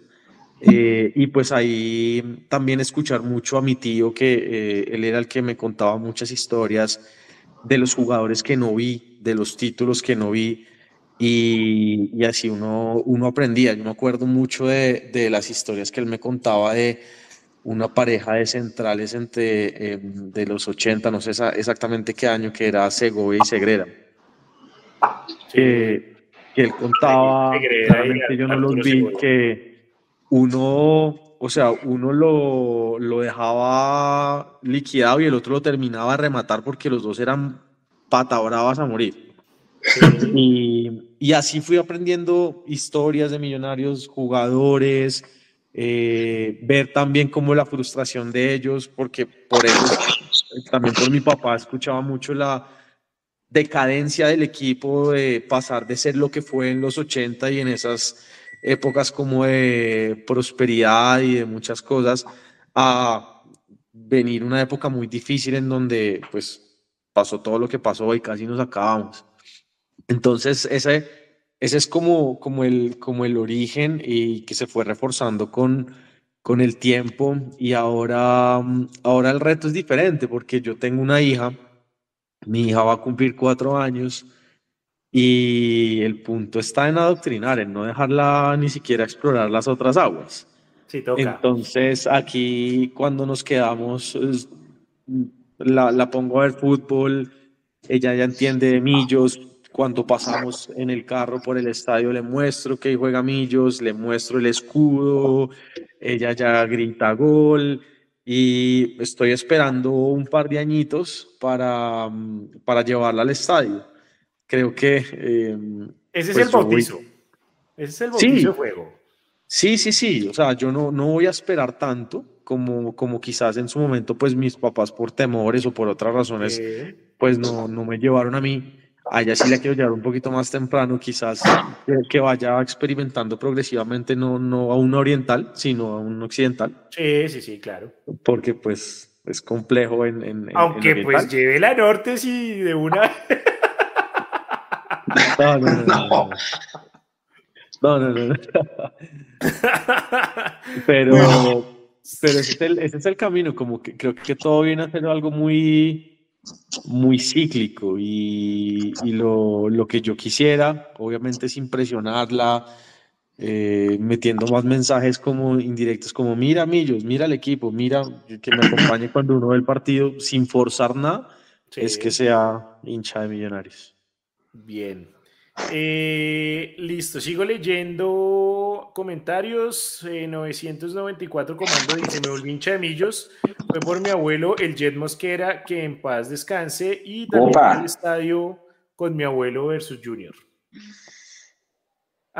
Jet? Ah. Mm, creería yo que nos confirme si es Senen. Angélica les dice: yo me hice hincha de millos por mi papá, el hecho de que él tuviera muchas cosas del equipo como cuadros, relojes de pared, etcétera, me dio mucha curiosidad y con el tiempo empecé a simpatizar con ellos. Juan Patiño nos dice, yo soy paisa, mi familia es paisa, todos hinchas de Nacional, me llevaban a ver a Nacional versus Millos, vi a Abraham Ortiz y Converti y ellos son los culpables de que sea la oveja azul de la familia. está bueno, está bueno. A Milton Mauricio Ramírez nos dice, desde niño me enamoré de mi azul, mi padre es de Santa Fe, nos llevaba al estadio con mi madre, ella sí es de Millos, llevábamos la olla y es de Millos me enamoró el azul, el Millos de mi Bogotá. Y David Rada nos cuenta también, aquí llegué a Millos por gusto más que todo. Mis padres son hinchas de Santa Fe, íbamos al Estadio Norte, incluso alguna vez terminamos con la Guardia del Birroja Sur en Sur, pero sería el azul más de mi agrado. Ha pasado, ¿no? También pasa que, que sí, ya, ya voy con usted, Nico, eh, que, que, un poco hilando con lo que decía Andresito, eh, hay papás que les ha funcionado, hay otros que lastimosamente por X o Y motivo eh, alguno de sus hijos desvía el camino y termina siendo hincha de otro equipo eh, eso, que su papá prefería. Eso, eso, pasó, eso pasó de hecho en mi, en mi familia. Mi, o sea, del lado de mi mamá son cuatro hermanos. Sí. Eh, mi mamá y, y, tres hermanos. Dos, tres hombres, mejor dicho. Dos de ellos son muy hinchas de millonarios. El otro es hincha del Cali y odia a millonarios generó como una aberración o, un odio. Una animadversión. Sí, a, a, Millonarios y, y, él es muy caleño y bueno, ahí molestábamos y... Confirma 994 Comando que en efecto Zenén Mosquera era su abuelo, es su abuelo y que gracias a él eh, pues es de este hermoso equipo, así que pues da un abrazo a 994 Comando. Tremendo que tiene el señor 994 Comando. ¡Hue madre! Eh, aquí probablemente Roberto le dice, mis respetos, tu abuelo es un verdadero ídolo de la historia del equipo. Eh, wow. Así que bueno, un abrazo entonces para toda la familia y la prole y el legado Mosquera. Nico, su historia. Listo. Bueno, mi historia. Estaba haciendo memoria mientras todos contaban su historia porque me pasa algo parecido con el Mechu y es que los primeros recuerdos con Millonarios son muy nublados. Sin embargo, el que me, da esta herencia, el que me hace estar cerca a Millos es mi papá. Pues enviarle un saludo a Huguito, a Hugo.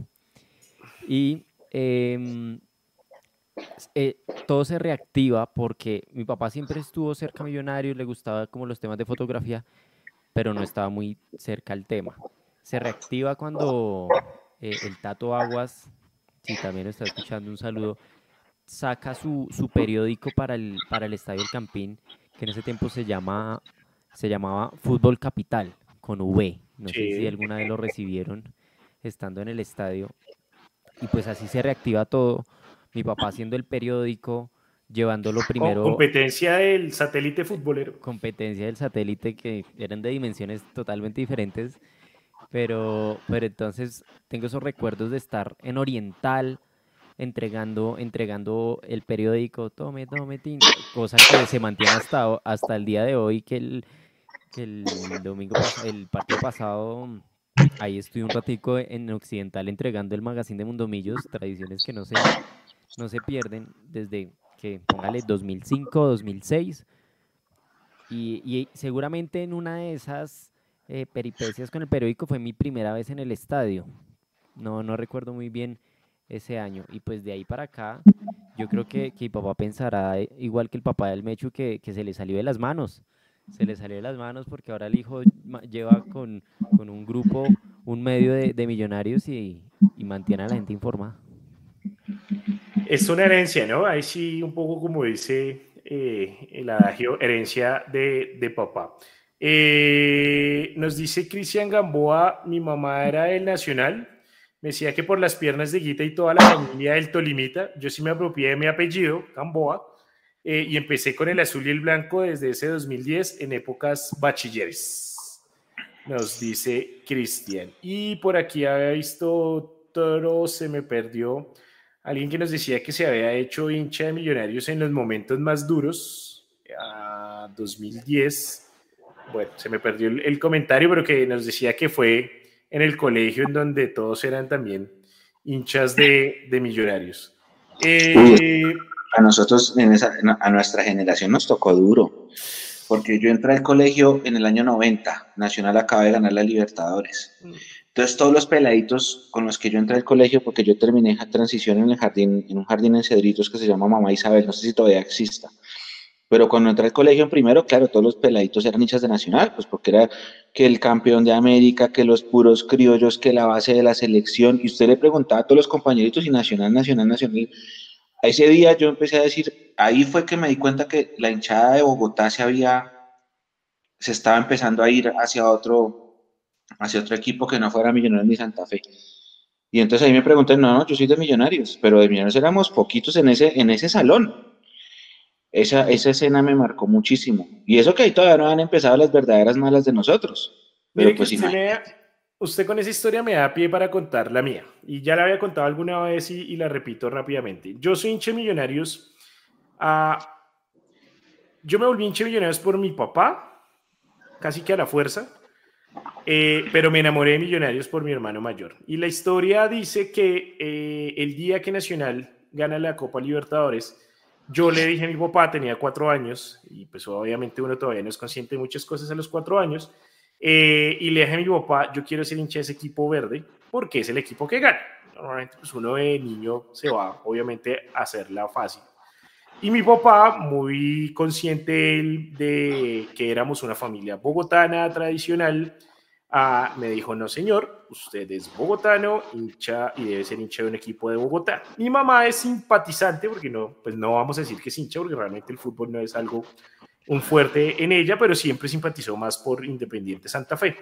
Ah, y toda mi familia, digamos que sí vivía mis hermanos entre Millonarios y Santa Fe. Así que mi papá no iba a dejar que uno de sus hijos, su quinto hijo, eh, se fuera por el lado de un equipo de otra ciudad y al día siguiente eh, de que Nacional gana la Copa Libertadores, me compra mi primera camiseta de Millonarios. Esa fue la manera en que me hice hincha de Millonarios. Pero ¿cómo me enamoré de Millonarios? Gracias a mi hermano mayor.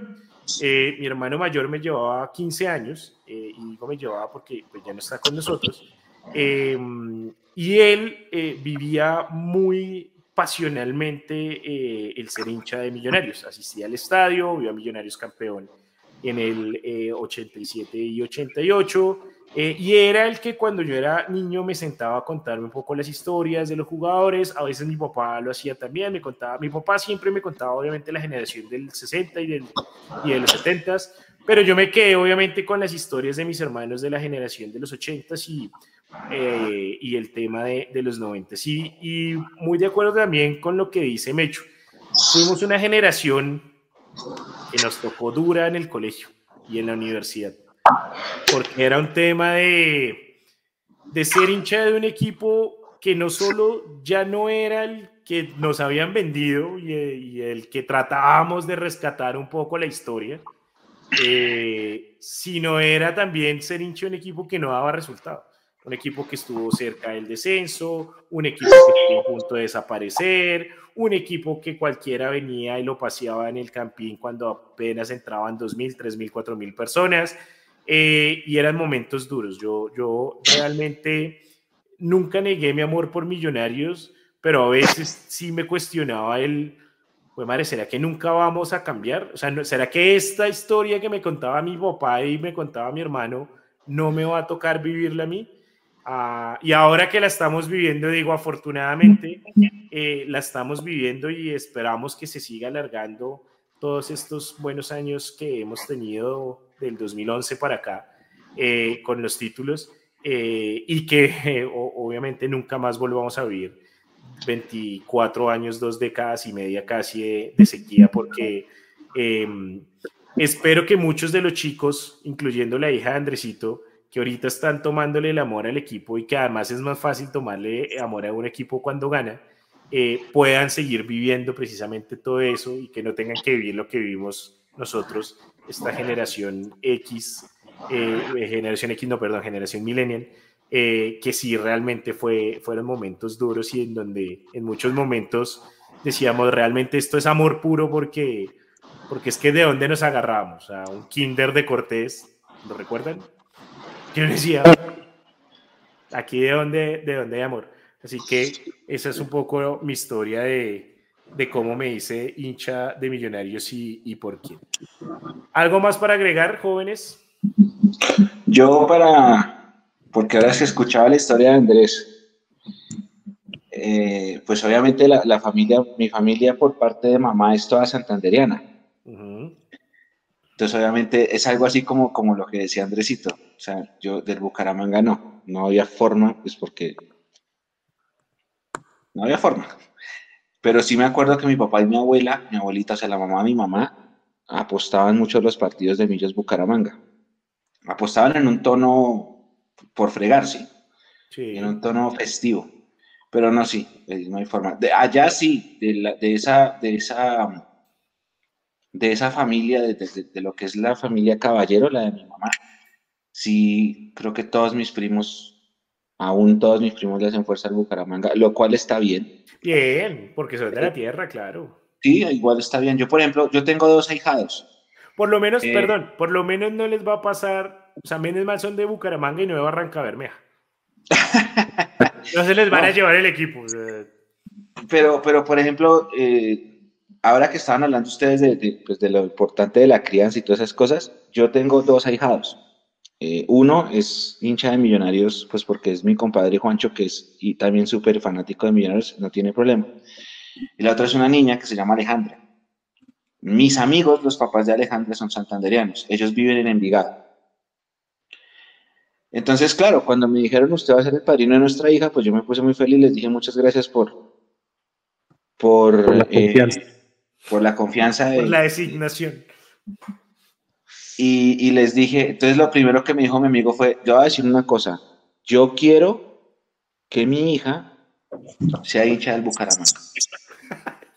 Entonces le voy a pedir el encarecido favor de que, porque sé que usted va a hacer eso, no haga nada para tratar de... Y le dije, no, tranquilo, tranquilo, yo, ahí sí no hay nada que hacer, yo respeto perfectamente. Entonces, están haciendo todo lo posible para que Aleja sea hincha de, Bucaramanga, que está jugando hasta ahora contra el Pasto y va 0-0.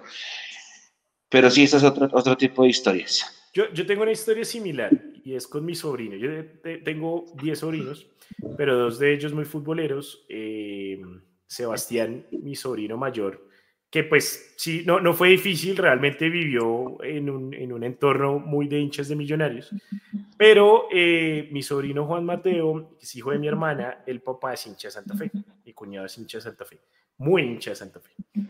Ah, y obviamente lo que dice Mecho es cierto, ¿no? Uno, digamos que respeta. Eh, a mí no me gustaría que nadie llegara el día que tenga hijos a decirle a mis hijos, oiga, usted tiene que ser hincha de no sean millonarios, porque realmente lo sentiría una ofensa. Así que, pues, ese límite también trato de respetarlo siempre. Eh, además, en un momento mi cuñado llevó a mi sobrino a la, primera vez en el estadio de mi sobrino fue la final de Copa Colombia que ganó Santa Fe. Y yo dije, no, pues ya ahí obviamente bautizado, el chino crecerá santafereño y listo, ok, uno más para debatir dentro de la familia. Pero conforme fue pasando el tiempo, mi sobrino no se sentía tan seguro de ser hincha de Santa Fe y veía en mí y en mi hermano menor, en su otro tío, eh, esa pasión que tenemos por millonarios. Como que vivíamos con más pasión el tema millonarios de lo que vivía su papá el tema Independiente Santa Fe. Y en una comida familiar, sin nunca antes haber hablado del tema, sin haberle dicho absolutamente nada, siendo muy respetuosamente de la crianza, eh, el chino soltó eh, la noticia. Papá, yo no quiero ser hincha Santa Fe, yo quiero ser hincha de Millonarios como mis tíos. Porque yo siento que ellos quieren mucho más al equipo y que lo viven como con más pasión. Acto seguido, yo volteé a mirar a mi cuñado, mi cuñado me volteé a mirar con cara de no sé qué hacer. Y yo le dije, hermano, si usted no tiene lío, yo a este chino me lo llevo al estadio y lo bautizamos de una vez porque pues no vas a aprovechar tampoco la oportunidad.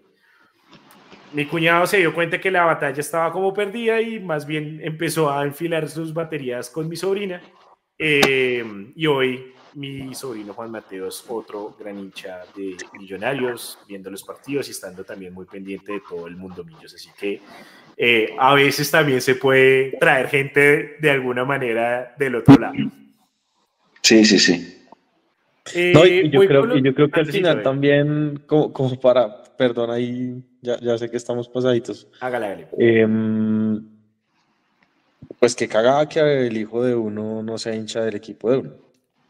Pero si no, también de pronto me parece que se vuelve un espacio hasta bonito, o sea, como compartir una rivalidad, como sentarse a ver un partido, como cargar al, al, al, hijo, que el hijo lo cargue a uno porque su equipo perdió, también se vuelve algo que, pues en medio de lo sano que es el, el, el, el deporte, pues también puede funcionar. No aplica sino de nacional, eso sí, pero de resto sí.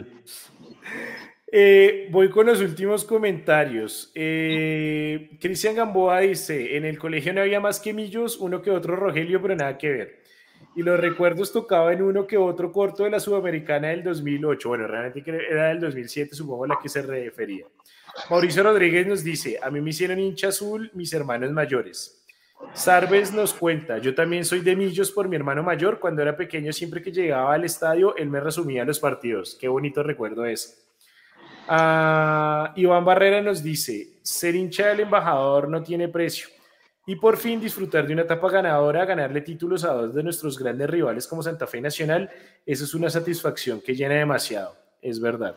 Y Angélica de nuevo nos cuenta, imagínense, mi papá y yo somos los únicos hinchas de Millos en la familia, el resto de familia materna y paterna son de Nacional. Y a veces la familia también, ¿no? Lo que dice Andresito, los debates, aunque también hay momentos en que el debate ya traspasa emociones, ¿no? En una final por lo menos difícil. Hay, que saber cuándo y con quién dar las batallas. Tal cual. Bueno, jóvenes, 9 y 47 de la noche, damos por cerrado este sin libreto número 48, Mechu. Que se siga recuperando, muchas gracias. Gracias a ustedes, muchachos, por la compañía, gracias a nuestra fiel comunidad. Los invito encarecidamente a que vean nuestros contenidos en la web y en nuestras redes sociales porque ya se puede comprar la boletería para Tunja, por ahí hay grupos de hinchas organizando caravanas. Mm, la boletería no está cara, no me pareció cara para hacerlo, pues porque sabiendo lo que es Tunja y cómo lleva. La más costosa estaba en 60, 70, creo. 70 occidental, me parece que está, que está barato. Eh, espero y aspiro, así como dicen ustedes, creo que el estadio se va a llenar, como el año pasado y como últimamente cada vez que vamos a ese estadio. Así que pues yo esperaré una semana de pretemporada para ver si puedo alcanzar a llegar, como dice... Le, quedan dos semanas al mecho. Estamos esperando, estamos trabajando. Esperemos que las dos semanas del mecho no sean las mismas de Vanguero. Eh, estamos, estamos haciendo el esfuerzo, vamos día a día y lo importante es que el equipo esté, el equipo esté sólido. Más allá de los nombres, lo importante es que el equipo sea lo más importante. Entonces, vamos a intentarlo. Eh, yo sé que el estadio se va a llenar el sábado, así que nos vemos allá. Y, hombre, vamos a jugar contra Patriotas, que es el colero de campeonato y que no ha hecho un gol en todo el año.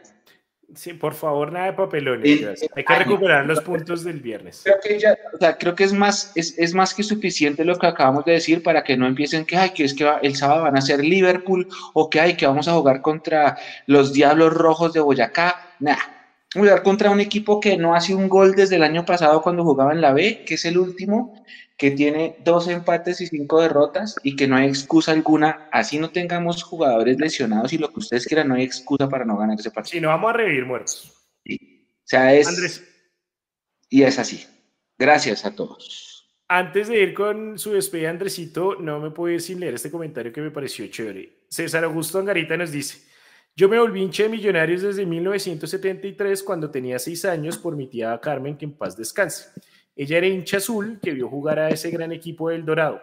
En la escuela hubo un campeonato entre los de Kinder, primero y segundo de primaria, y mi tía nos hizo el uniforme y fue el de Millos el que nos hizo, estando yo en primero de primaria. Desde allí, eh, desde ahí Millos es mi equipo del alma yo iba a los partidos de Millonarios con mi tía por la onda corta allá en norte de Santander, donde jugaban en ese entonces Bran, Ortiz, entre otros. Qué bonito recuerdo. Ese tipo de recuerdos con Millonarios son los que lleva siempre uno en el alma. Así que gracias, César Augusto, por compartirlo con nosotros. Andresito, gracias por todo. No, a ustedes, a ustedes por, por, la invitación ahí y al profe también que, que, que me comentó y que feliz cumpleaños también. Eh, iba a decir lo mismo del Mecho, que no había excusa para no ganar el sábado. Han hecho dos puntos. Tienen un olor a B tenaz ese equipo y no, no hay excusa para, para no ganar. yo creo que equipos como Jaguares, Once Caldas y Cali deben estar fascinados que exista Patriotas. Claro. Chico, No, y, es que, por ejemplo, porque yo sé que, eh, bueno, mentiras, no sé, porque faltan cinco días. Puede que en cinco días alguno de los que están caídos se recupere. Eso puede pasar, ¿sí? Mm, no, ¿Qué no quisiera yo para retomar el primer tema? Yo no quisiera que los fuercen. ¿Sí me entiende? O sea, que si un jugador está en un proceso de recuperación y está a punto de volver, el hecho de que se haya lesionado a Bertel no sea un motivo para que fuercen su regreso, porque puede ser peor. Sí, sí, puede haber caídas peor. Entonces, lleven a los que están lesionados con paciencia. Si les faltan dos semanas, que sean dos semanas. No los adelanten porque puede ser peor después. Además, tenemos nómina. O sea, no me van a decir, pues, que con todas las lesiones, entonces nos van a complicar el partido este, este Patriots. No, que, que cumplió años ayer, los Patriots. No, y, Que hay que, y que hay que salir a recuperar los puntos de, del viernes. Así es. Exacto. Ahora, es tan sencillo como esto. Pueden estar caídos no sé cuántos jugadores. El equipo es más importante que, que cualquier cosa. O sea, cuando uno va en equipo, eso es más fuerte que, que, que todas las bajas que puedan haber que todos los inconvenientes, todo eso. el hecho de tener el equipo y de, trabajar, de estar unidos, la unión de grupo, la unión de ese equipo es más importante que cualquier cosa, que cualquier problema, que cualquier inconveniente. Uno tiene que saber reponerse a las adversidades como equipo. Eso es. Tal cual. Que lleven a Emerson. De una vez. En teoría, sí, Emerson podría jugar porque se suponía que eran 10 días y ya se van a cumplir 10 el sábado. Mm. Y si no juega, por lo menos que ya haga parte del, del grupo, ¿no? Que se vaya integrando al, al equipo, creería yo. Eh, Nico, gracias por todo desde el más allá. Nico. Ah, ya, no, gracias a ustedes, gran programa, gracias a toda la audiencia que estoy interactuando mucho hoy. Nos vemos. Bueno, muchísimas gracias a todos los que nos acompañaron. Gracias por sus comentarios, sus historias, sus anécdotas, sus opiniones. Eh, aquí la idea, aquí caben las opiniones de todos. No importa si estamos o no de acuerdo. Lo importante es que sea con respeto, pero aquí caben todas las opiniones y esa es la idea también del programa. Así que muchísimas gracias a todos. Esperamos una victoria de eh, Millonarios el próximo sábado. Esperamos que la semana larga también le ayude a los que están ahí en proceso de recuperación y que podamos eh, tener altas médicas eh, de cara a este partido. Mi nombre es Absalón Herrera Cero. Muchísimas gracias. Nos vemos dentro de ocho días en otro Sin Libreto